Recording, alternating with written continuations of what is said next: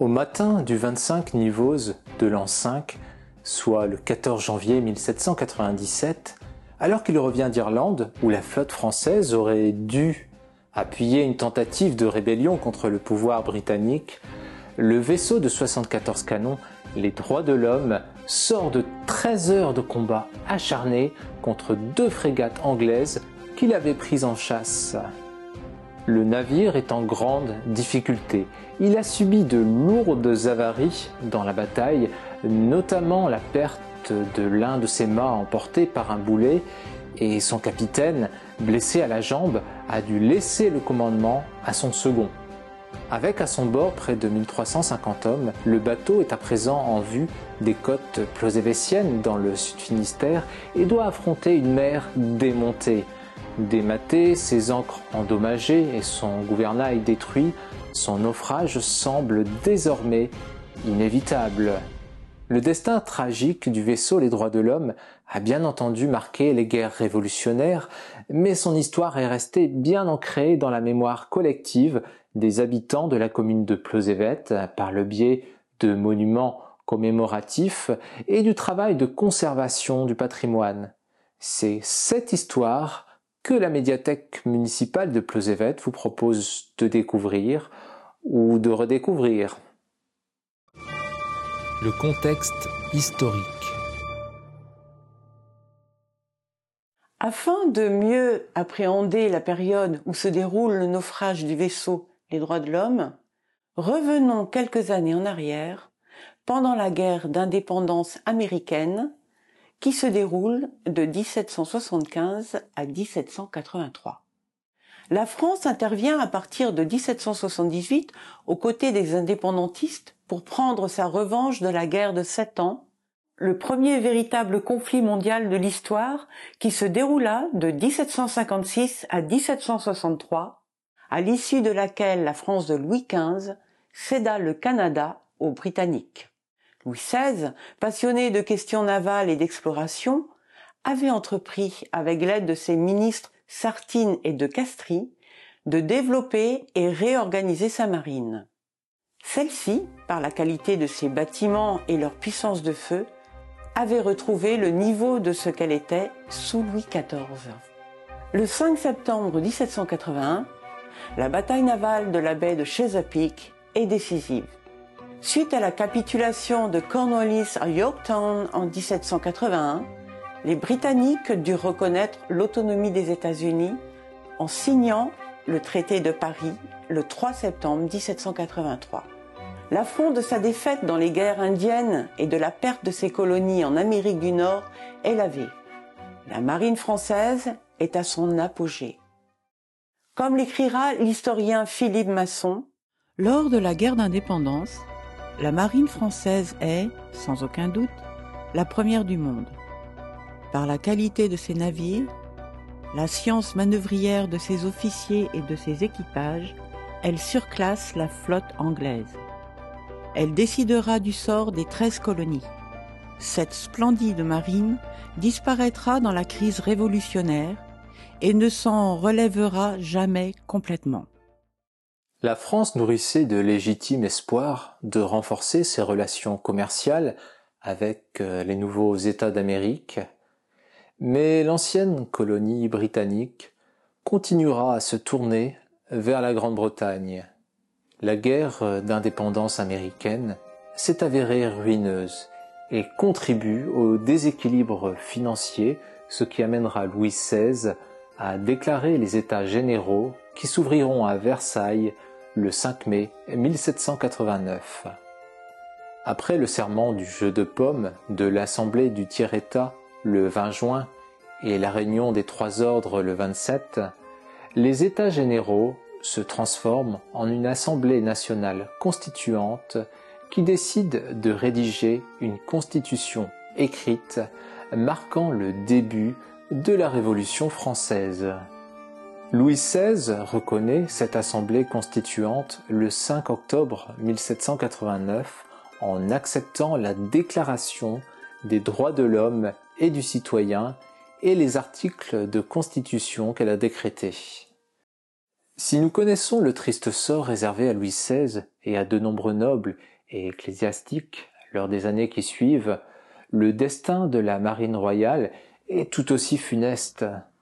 En effet, tous les officiers sont des nobles et nombre d'entre eux restent fidèles à la monarchie même après la chute de celle-ci, quitte à prendre les armes aux côtés des ennemis de la Nouvelle République, euh, notamment aux côtés des Britanniques au cours des guerres de Vendée et de la chouannerie. Pendant les premières années de la Révolution, le corps des officiers de la marine va se retrouver décapité au sens propre comme au sens figuré. La royale se croyait pourtant intouchable tant son prestige était grand après ses victoires de l'Atlantique et de l'océan Indien. Qui oserait s'attaquer à une armée qui avait triomphé sur mer de l'Angleterre et, comme écrira Chateaubriand, à des hommes qui venaient de rétablir l'honneur du pavillon national? Toulon, Brest, Rochefort, Lorient, où se trouvent alors les quatre grands arsenaux de la marine française, mais aussi Saint-Malo, Le Havre, Bordeaux, connaissent des troubles sérieux avec pillage et menaces de massacre tous les commandants de port dénoncent les dangers de la situation qu'ils jugent même désespérée. Le scénario est partout le même. Le peuple s'attaque à l'arsenal ou au dépôt, car il craint que les réserves d'armes ne soient utilisées contre lui. Il s'en prend aux autorités de la marine qui veulent s'y opposer et qu'il considère, le plus souvent à tort, comme hostiles à la cause du tiers-État. En janvier 1792, sur 640 officiers inscrits à Brest, 210 seulement sont à leur poste. 361 absents sans congé. Au cours des mois suivants, l'émigration va encore s'accélérer et à l'automne 1792, il ne resterait plus assez d'officiers pour fournir un capitaine de vaisseau par grand bâtiment et deux lieutenants par vaisseau ou frégate. Les officiers nobles ne peuvent pas être tous remplacés. On fait d'abord appel aux officiers de la marine marchande, déjà utilisés à certains moments pendant la campagne d'Amérique. Ceux-ci ont certes l'habitude de la mer, mais connaissent mal les manœuvres exigées par un navire de guerre, dix fois plus grand qu'un bateau de commerce.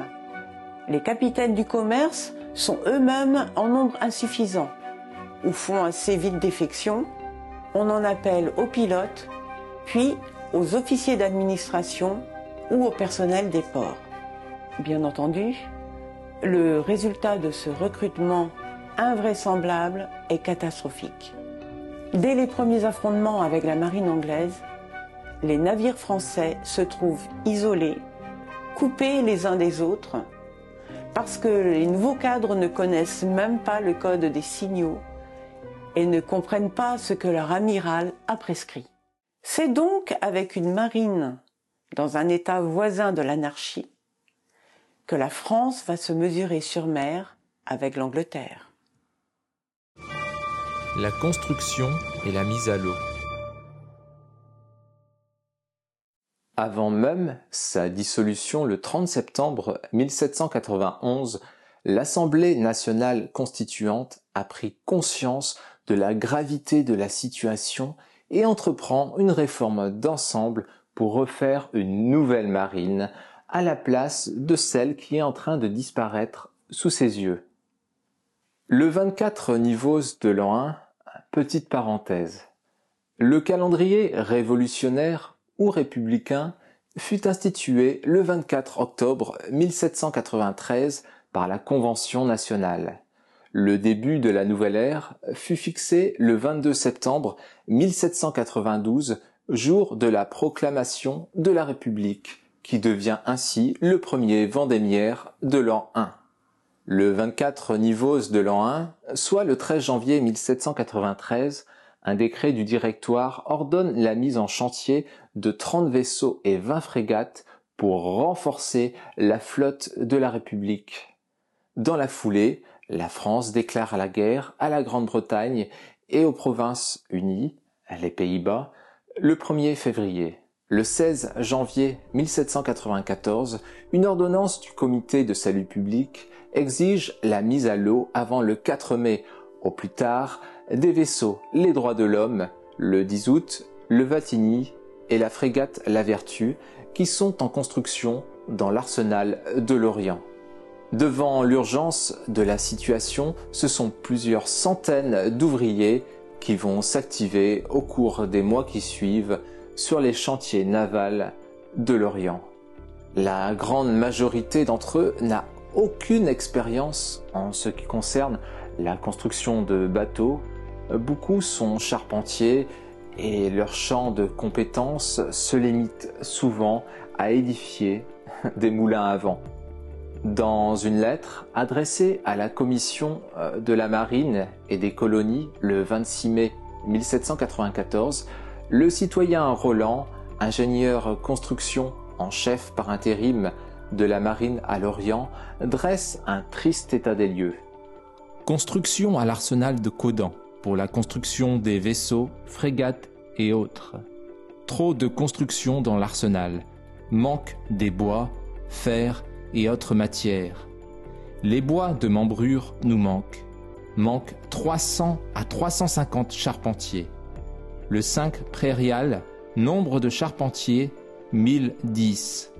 Sur les 240 habitués du port de l'Orient et sur les 850, je ne peux compter que sur 300 qui soient charpentiers. Le reste est composé de charrons, charpentiers de moulins qui ne contribuent que très peu au progrès des constructions parce qu'ils ne sont point accoutumés à propre qu'à dégrossir les pièces. Aussi, Malgré les avertissements et les mouvements de grève et de contestation, les accidents se succèdent et les victimes sont nombreuses. Rien que le jour du lancement du vaisseau Les droits de l'homme, le 29 mai 1794, soit un an à peine après le début de sa construction en mai 1793, deux charpentiers sont tués et plusieurs autres blessés lors de la mise à l'eau. Les droits de l'homme est un vaisseau de ligne de 74 canons portant deux ponts d'artillerie et long de 56 mètres 10. Il appartient à la classe téméraire. Il s'agit d'une des premières séries de navires en ligne construites selon des plans identiques, leurs éléments étant ainsi interchangeables entre deux navires de la série. Entre 1782 et 1813, 107 vaisseaux de ligne de la classe téméraire furent construits par la France, la plupart ayant été conçus par Jacques Noël Sané. Ces vaisseaux rapides et manœuvriers, tout en étant assez puissants pour oser se mesurer aux trois ponts ennemis, ont confirmé des qualités en mer et au combat qui en ont rapidement fait la référence auprès des flottes européennes à la fin du XVIIIe siècle. La vie à bord. Les 74, pièces maîtresses sur l'échiquier de la marine militaire de l'époque, obéissent à une organisation très rigoureuse ainsi qu'à une hiérarchie bien établie. De nombreux métiers cohabitent afin de maintenir le navire en bon état de combattre et de naviguer. On distingue cinq catégories de personnel servant à bord, valables aussi sur les autres navires de l'époque dans des proportions plus ou moins importantes selon la taille du bâtiment. L'état-major est constitué pour la grande majorité d'officiers. Le commandant est le seul maître à bord après Dieu. Il a la responsabilité du vaisseau et de sa conduite et sert en tant que capitaine de vaisseau. Il supervise l'ensemble des activités du navire en temps normal et pendant la bataille avec l'aide de ses subalternes. Il est le seul, avec le second, à bénéficier d'une chambre et d'un bureau au niveau du gaillard d'arrière. Quatre commandants se sont succédés à bord du vaisseau Les Droits de l'Homme. François Trincaléon, du 21 juin au 29 novembre 1794, Yves Cornic, du 27 novembre 1794 au 23 mars 1795, Joseph C. du 23 mars au 19 juillet 1795, puis du 21 août 1795 au 11 novembre 1796. Dans l'intervalle, il fut suspendu suite au combat de l'île de Groix avant d'être réintégré. Jean-Baptiste Raymond Lacrosse sera le dernier capitaine des droits de l'homme, abandonnant sa fonction et le vaisseau le 18 janvier 1797. Le commandant en second est l'adjoint du commandant sur l'ensemble des tâches du navire. Il est chargé de prendre le commandement du vaisseau en cas de décès du commandant. Succédant à Fradin, Deux Trains, la Buffardière, Clément puis Bruyac, Prévost-Lacroix fut capitaine de frégate du 11 novembre 1796 au 18 janvier 1797. Il prit le commandement au milieu du combat et quitta le dernier le pont après avoir fait jeter tous les morts à la mer.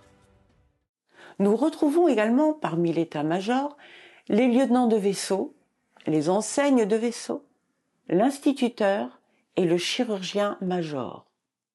Véritable intermédiaire entre l'état-major et les matelots, la mestrance est composée de marins expérimentés qui ont en charge l'encadrement et la formation des hommes du bord. Ils transmettent et font impliquer les ordres reçus de l'état-major. On y retrouve les aspirants, le maître d'équipage, le maître pilote, le maître canonnier, le maître des signaux, le maître calfa, le maître charpentier et le maître voilier. Composant l'essentiel de l'équipage, les hommes du bord ou gens de la mer sont chargés d'exécuter les ordres reçus des mestranciers sur l'ensemble du navire. Ils sont répartis en quatre catégories. Les gabiers, les timoniers, les matelots et les mousses. Parmi les membres d'équipage rescapés du naufrage en 1797, les archives mentionnent notamment la présence de deux marins locaux. Henri Leroux, né le 17 juillet 1766 à Languivois en Plonéour-Lanverne, embarque comme mousse en 1782 sur le navire La Couronne, puis sur le Pluton en 1783. En mars 1785, il intègre l'école du canon. Suivront de nombreux embarquements ainsi que deux séjours dans des prisons anglaises, probablement des sinistres pontons des ports anglais où les prisonniers étaient entassés dans des conditions sanitaires vraiment effroyables. Humidité, vermine, malnutrition.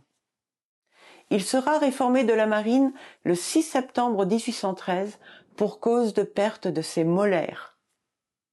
Autre bigoudin, faisant partie des rescapés des droits de l'homme, Sébastien Janvier, né le 26 octobre 1773 à Kerférec en Pamar, qui débuta en tant que mousse à la pêche avec son père. En janvier 1800, quasiment trois ans jour pour jour après avoir échappé au naufrage du vaisseau, il meurt noyé dans le port du Guilvinec. La garnison maintient l'ordre à bord en dissuadant les mutineries et complète l'équipage lors des tempêtes, des batailles ou pour combler des pertes dues au combat ou à la maladie. La garnison est reconnue en tant qu'unité d'infanterie et en ce sens elle participe au débarquement, au combat à terre et bien entendu aux batailles navales. Depuis le Moyen Âge, des étrangers servaient au sein des troupes de la monarchie française, à l'instar de la garde écossaise du roi, puis des Suisses. Ils étaient environ 20% dans les armées de l'Ancien Régime en temps de guerre. Toutefois, avec la Révolution française, la question de leur place prend un autre sens. En effet, un nouveau modèle militaire émerge alors. L'armée est désormais nationale et censée être composée de soldats citoyens. Le lien entre service pour la nation et possession de la nationalité française s'impose progressivement.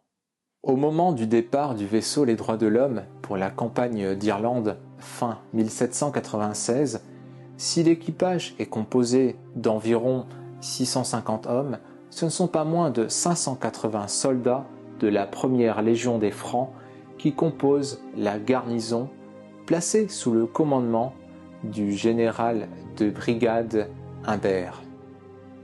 Dans ses mémoires, le général Bigarré, qui n'était que capitaine au moment du naufrage, nous fait part d'un détail surprenant sur la 17e brigade incorporée dans la première légion des Francs, notamment en ce qui concerne leurs uniformes dérobés aux Anglais. Elle est envoyée à Saint-Malo pour y être habillée et équipée. Elle est sous le commandement immédiat du vaillant général Humbert. On l'habilla avec des habits vestes qui avaient été pris à Quiberon, dont on fit des uniformes d'infanterie légère. Ces habits furent teints en marron. Toute l'infanterie de cette légion fut décorée de la grenade. Les surnuméraires sont tous ceux qui ne sont pas comptabilisés dans l'effectif marin du vaisseau.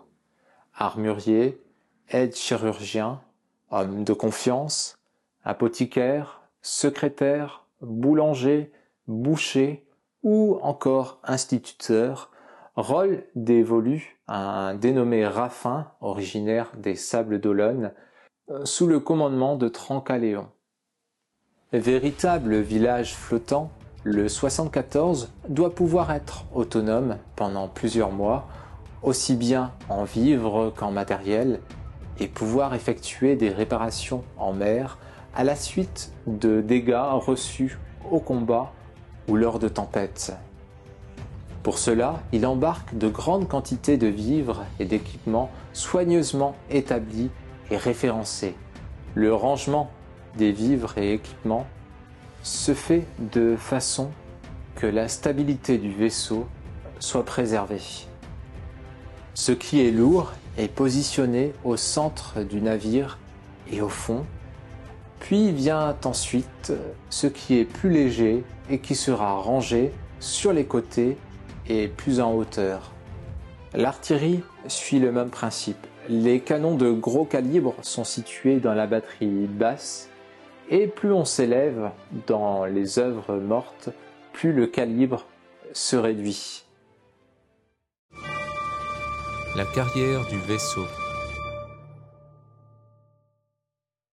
La première prise du vaisseau, commandée alors par François Trinquet-Léon, a lieu le 24 septembre 1794. Il s'agit du brig marchand anglais The Two Friends of Dublin, naviguant de Lisbonne à Liverpool et transportant un chargement de coton et de citron.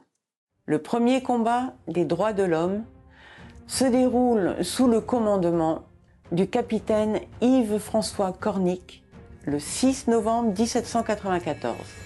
Prenant en chasse deux vaisseaux britanniques de 74 canons, le HMS Canada et le HMS Alexander, il est forcé d'abandonner le combat sans gréement ayant été endommagé par le feu ennemi. Dans cet engagement, un canonnier est tué. Il s'agit de Jean-Baptiste Sury du quartier maritime de Lorient. Le deuxième combat se déroule dans l'après-midi du 17 juin 1795, au cours de laquelle la flotte française intervient pour sauver un convoi qu'une escadre de sept bâtiments anglais a attaqué. Joseph Lemoyne de Belle-Île, embarqué sur le vaisseau, est blessé et mourra à Brest des suites de ses blessures.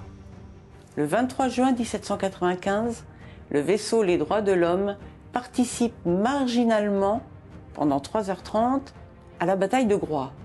Il retrouve sur sa route la flotte britannique qui couvrait un convoi d'invasion transportant une armée royaliste française pour envahir Quiberon.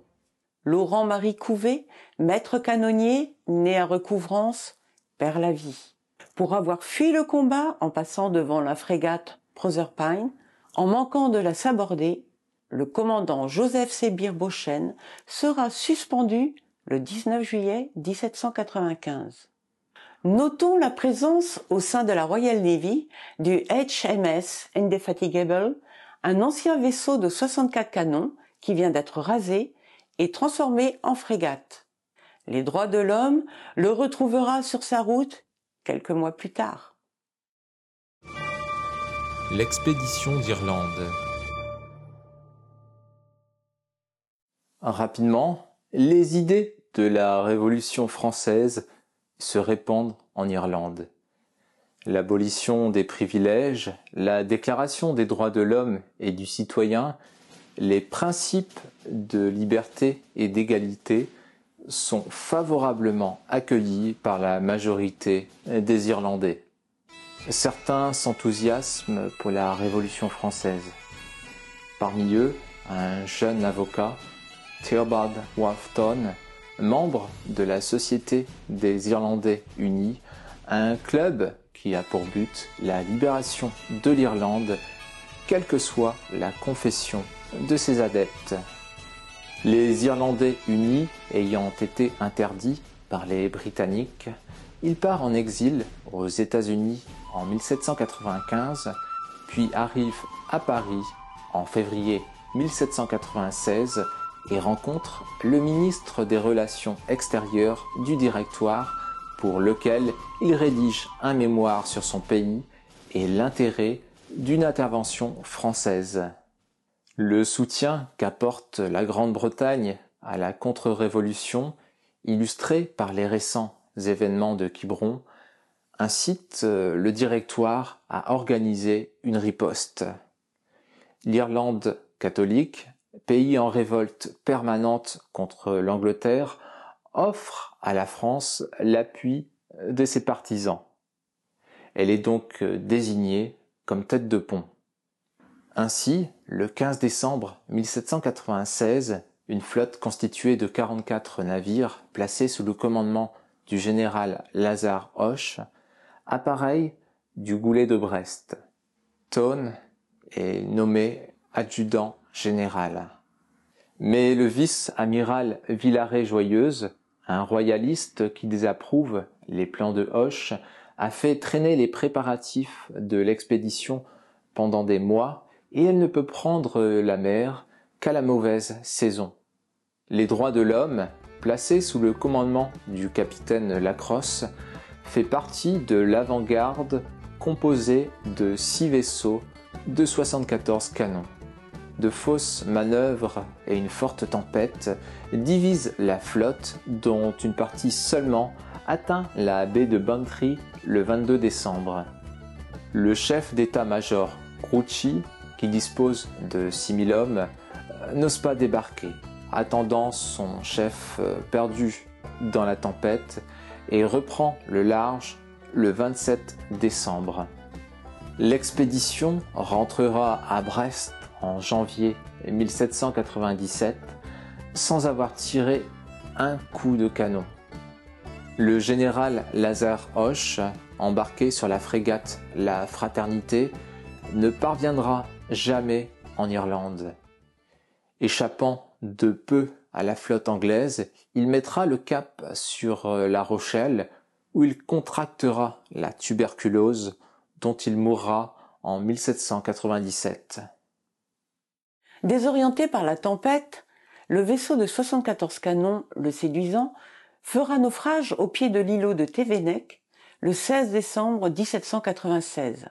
300 marins environ se noieront et 1000 hommes d'équipage seront sauvés les habitants de l'île de Saint participeront activement au sauvetage, suite à quoi les jeunes hommes seront exonérés de faire leur service militaire hors de leur île pour participer aux actions de sauvetage en cas de naufrage. De son côté, après avoir passé quatre jours au mouillage dans la baie de Bantry, le vaisseau Les Droits de l'Homme croise pendant huit jours le long des côtes irlandaises jusqu'à l'embouchure du Shannon. Dans les tout premiers jours de janvier 1797, le vaisseau aborde le brick corsaire anglais le Cumberland, de retour des Indes occidentales, et fait prisonnier l'équipage, parmi lequel se trouve le lieutenant Ellie Pippon, originaire de Jersey et dont le témoignage sur la suite des événements nous est particulièrement précieux. Le 7 janvier, le capitaine Lacrosse décide de retourner en France et quitte la vue du Cap Loup. Sur le chemin du retour, les droits de l'homme capturent le brick marchand, le Calypso. À son bord, le capitaine Phillips Bird, 50 matelots, deux femmes et six enfants seront faits prisonniers et le Calypso sera coulé. Le 21 juin 1798, le soulèvement des Irlandais unis est un échec cinglant à Vinegar Hill. En septembre 1798, les Anglais mettent en déroute une nouvelle expédition française dont Wolfstone fait partie. Reconnu, il est arrêté et est condamné à mort par pendaison le 10 novembre. Par égard pour l'uniforme français qu'il porte, il demande à être fusillé, ce qui lui est refusé. Il décide alors de se trancher la gorge, mais son agonie dure une semaine. Theobald Wolfstone fut l'une des figures emblématiques de la lutte pour l'indépendance irlandaise. Aux yeux de certains, il est l'initiateur du nationalisme républicain irlandais. Le combat naval. Au petit matin du 13 janvier, alors que le 74 se trouve au large des côtes finistériennes, une voile est aperçue à travers la brume épaisse. Le vaisseau poursuit sa route, mais la voile est toujours visible dans le courant de l'après-midi. Le capitaine Lacrosse doit se rendre à l'évidence. Les droits de l'homme a été pris en chasse. La météo se détériore d'heure en heure. Le mât de misaine finit par casser, ce qui ralentit le vaisseau de ligne. Lorsque le brouillard se dissipe dans la soirée, ce n'est pas une, mais deux frégates ennemies qui sont en vue du vaisseau français. L'Amazon, placée sous le commandement du capitaine Robert Capu Reynolds, et l'Indefatigable du capitaine Edward Pelliot. Le combat est désormais inévitable. Le lieutenant Ellie Pippon témoigne.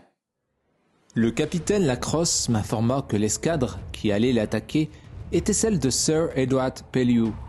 Il me déclara, ainsi que l'événement l'a prouvé, qu'il ne céderait jamais à deux frégates anglaises quelconques et qu'il coulerait plutôt le vaisseau avec tout le monde à bord. Il commanda le branle-bas général partout et donna l'ordre de se préparer au combat. Les prisonniers anglais, qui se composaient de trois officiers d'infanterie, deux capitaines de navires marchands, deux femmes et 49 marins et soldats, furent conduits dans la soute au câble au pied du grand mât. Le combat commença par le feu de la batterie basse, dont les sabords durent être bientôt fermés à cause de la grosse mer qui régnait alors, ce qui introduisait de l'eau dans cette partie au point que nous la vîmes passer sur les câbles.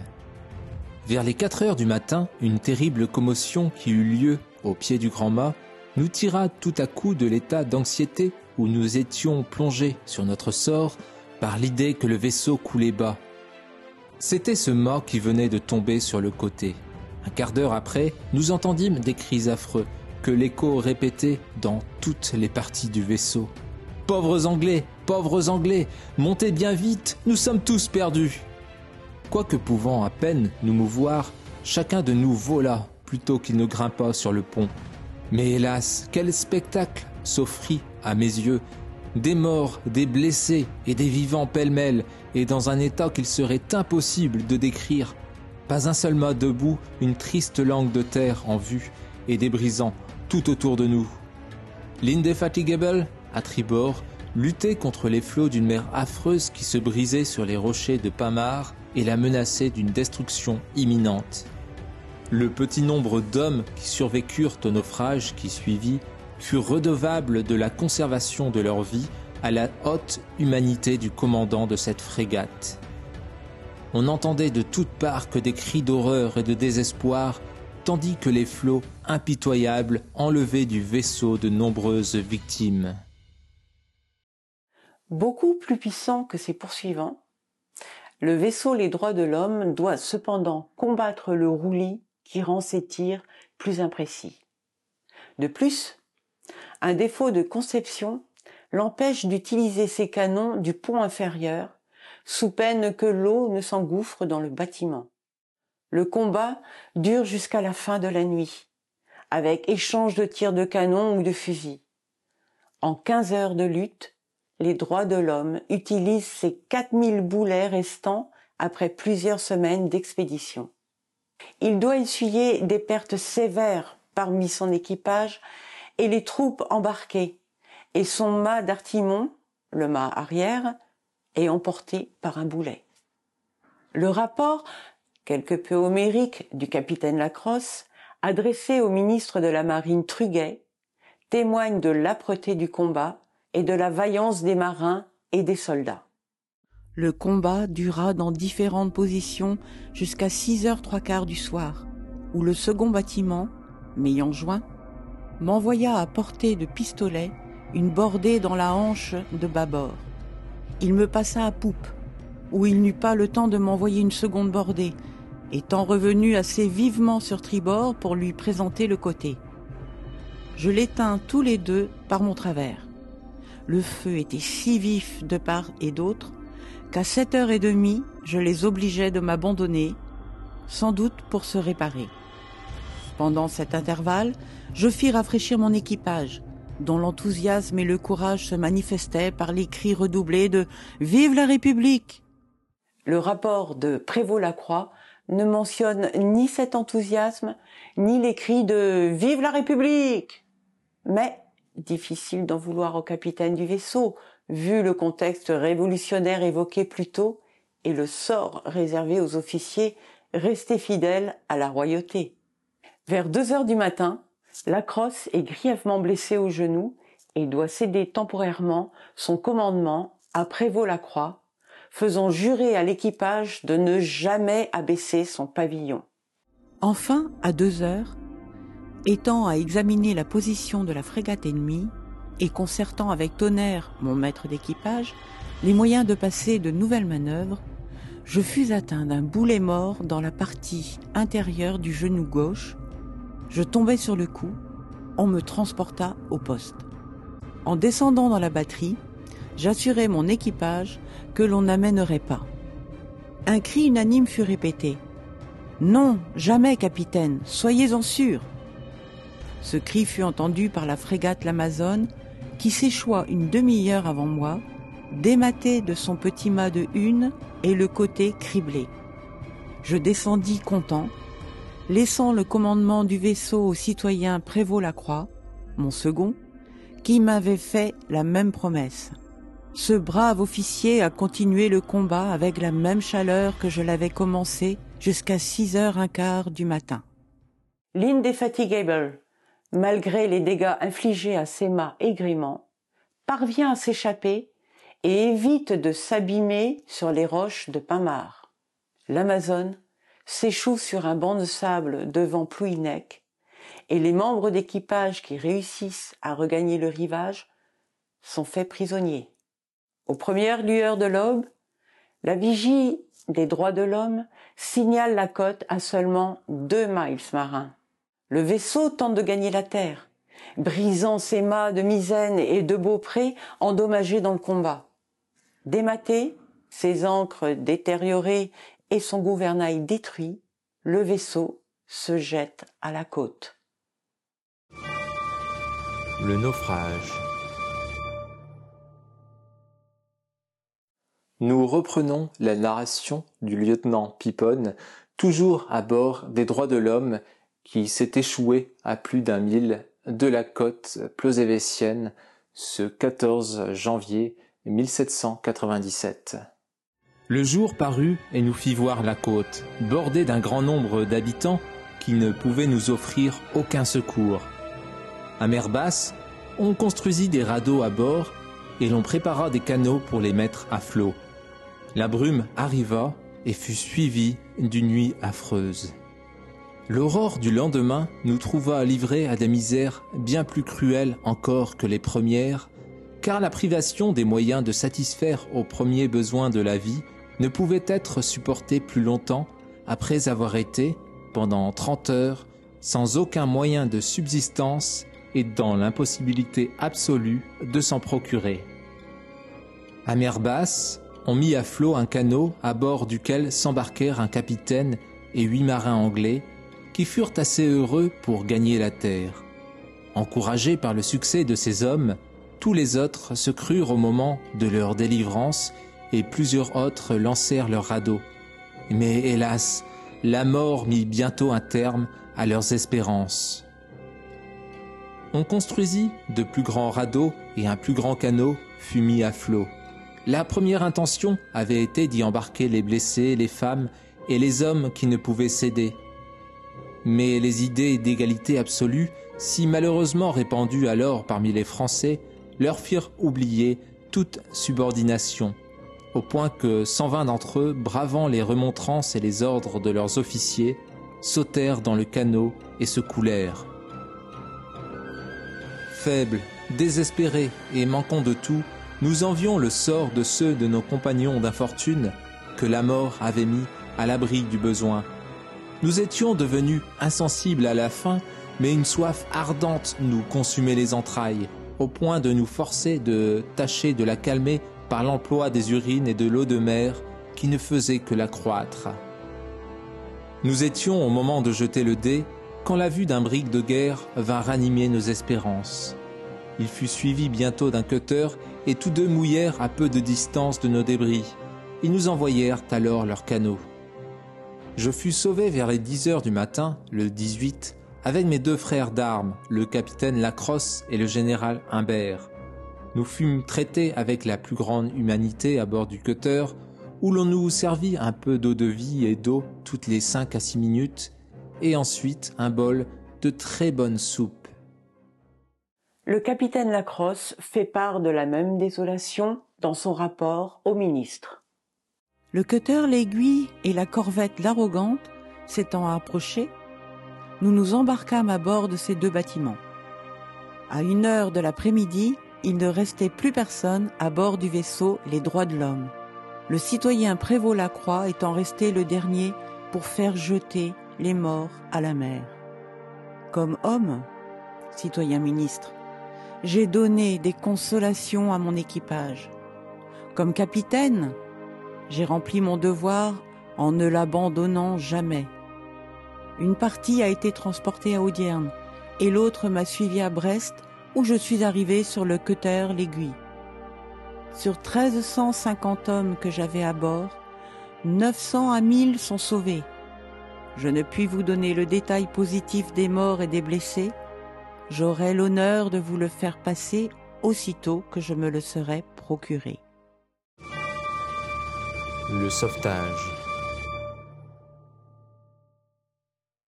Le 14 janvier 1797, jour de tempête, le citoyen Noël Le Gall informe le juge de paix Jean-Louis Malsquette qu'un naufrage a eu lieu sur la côte de Kéristanvet vers 5 heures du matin. Aussitôt, il s'y rend, accompagné de son greffier, Jean le Guyadère. Arrivés sur place, ils ne peuvent que constater qu'il est impossible de porter aide et assistance à l'équipage à cause de la marée descendante et du très mauvais temps. Ils prennent la décision d'alerter les autorités de la marine d'Audierne ainsi que les gendarmes de Pontcroix pour les aider à organiser le secours des naufragés.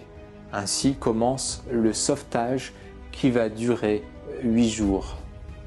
Diverses réquisitions sont ordonnées.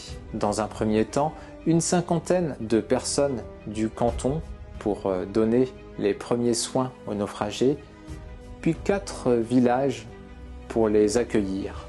Kéristanvet, Kerbourron, Brigoulaer et Kirginau. Des charrettes pour transporter les corps des malheureux noyés et charroyés, les effets et débris vers différents lieux où ils seront entreposés en sûreté, et enfin des hommes pour surveiller la côte et empêcher les pillages. Voici un extrait du rapport du juge de paix Malsquet. Environ les 11 heures du soir, les sauveteurs ont encore conduit à la tente 12 hommes de l'équipage du dit vaisseau naufragé qui s'était sauvé tout nu sur un radeau, au nombre desquels, hommes sauvés, s'est trouvé le citoyen Humbert, général de la Légion des Francs, que le citoyen Alain le Pouchou, l'un des sauveteurs, s'étant avancé dans la mer plus loin que les autres, avait trouvé engagé sous le radeau et ne pouvait plus se relever.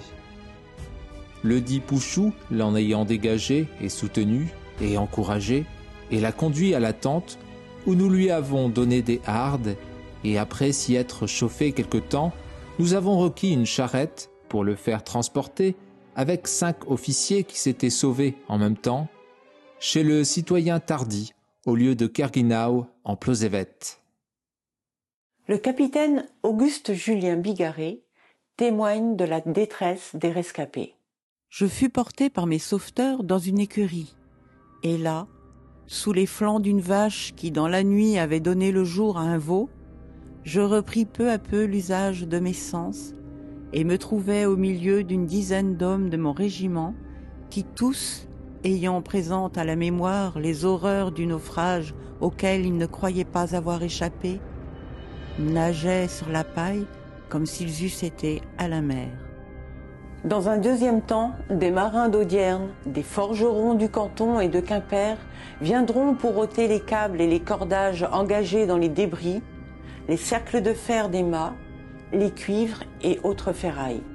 Des gendarmes de Quimper prêteront également main forte aux sauveteurs. 169 personnes seront sauvées lors des trois premiers jours du naufrage.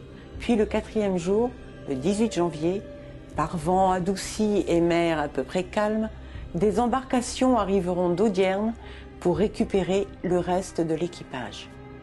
De nombreux actes héroïques sont soulignés, comme le rapporte le capitaine Lacrosse.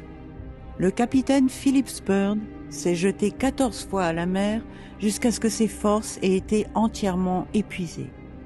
Le 21 janvier, 234 cadavres auront été inhumés au cimetière de la chapelle Saint-Démètre à Lesneut.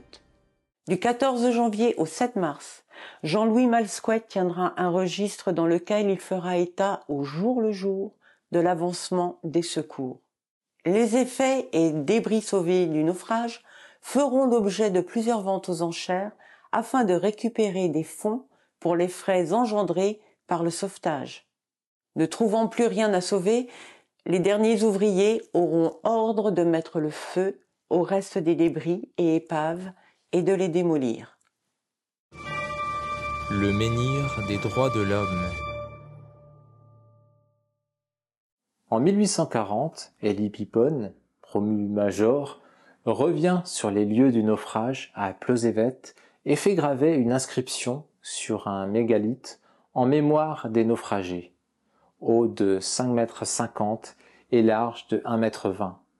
Il y est inscrit Ici, autour de cette pierre druidique, sont inhumés environ 600 naufragés du vaisseau des droits de l'homme brisé par la tempête le 14 janvier 1797. Le major Pipon, né à Jersey, miraculeusement échappé à ce désastre, est revenu sur cette plage le 21 juillet 1840 et, dûment autorisé, a fait graver sur la pierre ce durable témoignage de sa reconnaissance. Adeo vita spes in deo. Le monument se détériore assez rapidement, mais il sera heureusement restauré après avoir été classé au titre des monuments historiques par arrêté du 25 novembre 1881. Le 8 juillet 1882, le maire de Pleusévet, Lucien Le Bail, le père de Georges, auquel nous avons déjà consacré un épisode sur le podcast de la médiathèque, inaugure devant une foule estimée à 5000 personnes une plaque de béton ajoutée en bas du menhir sur laquelle on peut lire. Cette pierre, doublement consacrée par le temps et par l'histoire, a été sauvée de la destruction l'an 1882 est classé parmi les monuments historiques. Jules Grévy, président de la République, Lagrange de Langres, préfet, Le Bail, maire. La dalle en granit. Le dimanche 22 août 1937, jour de l'inauguration de la statue des Bignoux par le député maire de Plozévet Albert Lebaille, fils de Georges, et le ministre Jean Zay, l'inscription sur la tombe des marins et des soldats du vaisseau Les droits de l'homme est officiellement dévoilée dans le parvis de l'église Saint-Démet.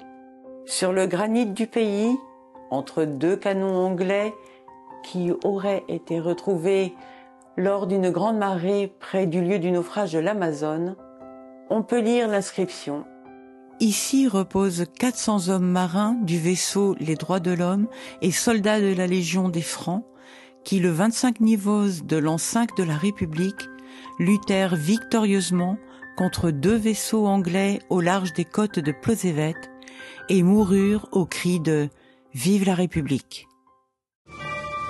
L'exposition du bicentenaire. En juillet 1996, après un travail minutieux de recherche et de classement d'archives, le comité de la commémoration du bicentenaire du naufrage du vaisseau Les droits de l'homme a présenté au public une exposition de grande qualité regroupant des vestiges provenant de l'épave et des documents d'époque à la mairie de Plozévet. Des plongées sur l'épave du navire permirent de rassembler au fil des années un mobilier archéologique conséquent. La cloche du vaisseau, un canon et des boulets, des armes et des munitions. Pendant plus de six mois, plusieurs milliers de visiteurs passionnés d'histoire locale se replongèrent dans cet épisode de la Première République qui a fortement marqué la région. L'évocation historique du bicentenaire. Comment ne pas évoquer le spectacle en plein air organisé à l'occasion du bicentenaire du naufrage du vaisseau Les Droits de l'Homme par le comité de la commémoration de cet événement? Le dimanche 11 août 1996 s'est déroulé à Portsmouth devant 3000 personnes la seule et unique représentation d'une fresque historique vivante mettant en scène 70 plosivéciens et plosivéciennes ainsi que des habitants de la commune voisine de Plouhinec sous la direction du metteur en scène Jean Georges. 200 ans après, la commune de Plozévet tenait à faire revivre l'histoire de ce vaisseau qui ne connut pas la gloire, mais dont la fin tragique est toujours restée ancrée dans la mémoire collective de ses habitants. Les œuvres iconographiques. De nombreux tableaux, gravures et dessins ont été consacrés à la bataille navale et au naufrage du vaisseau Les Droits de l'Homme par les illustrateurs de la marine et de la Royal Navy outre-Manche au XIXe et XXe siècle. La plus célèbre de ces œuvres est certainement le tableau peint par Léopold Le Guen en 1853 que l'on peut admirer au musée des beaux-arts à Brest. Un autre artiste breton a consacré une partie de son travail à ce tragique événement. Pierre Rosanne, né à Brest en 1737, fut maître à dessiner des gardes du pavillon et de la marine et participa, avec son frère Nicolas, à une grande œuvre artistique et pédagogique. Sa vue des ports de France, comme ses dessins de bâtiments et de manœuvres, en font un témoin privilégié de la vie maritime de son temps aussi bien à la fin de l'Ancien Régime que pendant la période révolutionnaire. En 1797, il fut chargé de procéder au relèvement du vaisseau Les Droits de l'Homme et de la frégate anglaise l'Amazone. Sources et remerciements. Nous avons entamé nos recherches par la lecture d'un ouvrage présent dans le fond de la médiathèque, L'Odyssée du vaisseau Droit de l'homme de Jacques Escornou et Bruno Jonin, publié en 1988 aux éditions DUFA. Nous nous sommes ensuite rapidement plongés dans la lecture des transcriptions de comptes rendus des principaux protagonistes du naufrage, le capitaine Lacrosse, le juge de paix Mulsquet et bien sûr le lieutenant Élie Pipon. Des extraits des biographies des généraux Hoche et Bigarré, des ordonnances du directoire et le Moniteur universel, un journal fondé en 1789 qui fut longtemps l'organe officiel chargé de la transcription des débats parlementaires, ont complété nos recherches. Nous remercions Madame Jacqueline Favreau, ancienne inspectrice départementale de l'éducation nationale, à l'initiative d'une exposition sur le vaisseau Les droits de l'homme en 1989 à Quimper, et autrice du roman jeunesse Le trésor du vaisseau, paru chez Live Édition en 1997, pour avoir fait don des fruits de ses recherches à la médiathèque. Nous saluons également le travail de l'autrice Nelly Cardinal, originaire de Plozévet, à qui l'on doit le roman historique Les larmes de l'océan, paru aux éditions Montagne Noire en 2015, qui revient sur l'organisation des secours par Jean-Louis Malsquet, le juge de paix du canton de Plozévet. Dans le cadre de ses recherches, Nelly Cardinal avait longuement consulté le fonds documentaire de la médiathèque. Nous ne soulignerons jamais assez l'importance du devoir de la mémoire, de la conservation et de transmission du patrimoine, que ce soit par les services de l'État, à travers les musées et les archives, par les historiens, les associations de bénévoles passionnés et les collectivités locales, comme la mairie de Plozévet.